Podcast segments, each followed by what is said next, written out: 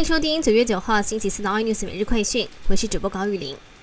国内新增六例 COVID-19 的确诊病例，分别是四例本土跟两例的境外引入。而指挥官陈时中表示，两名境外引入个案都与埃及爸爸在八月十四号入境，是他的哥哥以及表哥。那么目前初步判定，整起案件比较早感染的是埃及爸爸一家人。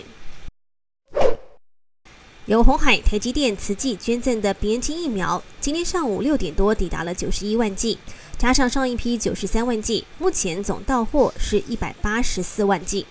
而郭台铭今天出席两岸企业家峰会，前副总统萧万长拄着拐杖走了迎接，对郭台铭为台湾购入 BNT 疫苗的善举表达感谢，两人还互碰手肘打招呼。而对于未来 BNT 疫苗到货的情况，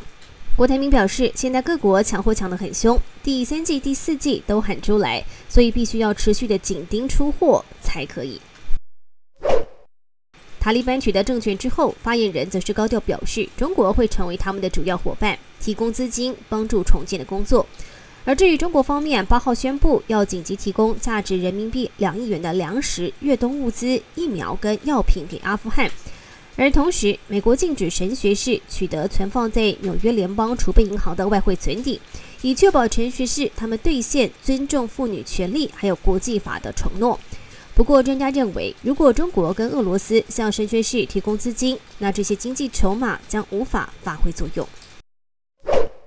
强烈台风蔡数路径正往北修，预计会从东部沿海北上登陆。根据中央气象局的最新资料显示，最新的暴风圈侵袭几率以蓝雨几率来说最高，达到了百分之八十四。再来是台东县和绿岛有百分之八十。最快今天深夜会发布海上台风警报，明天下午发布陆上台风警报。周六至下周一则是要严防强风豪雨。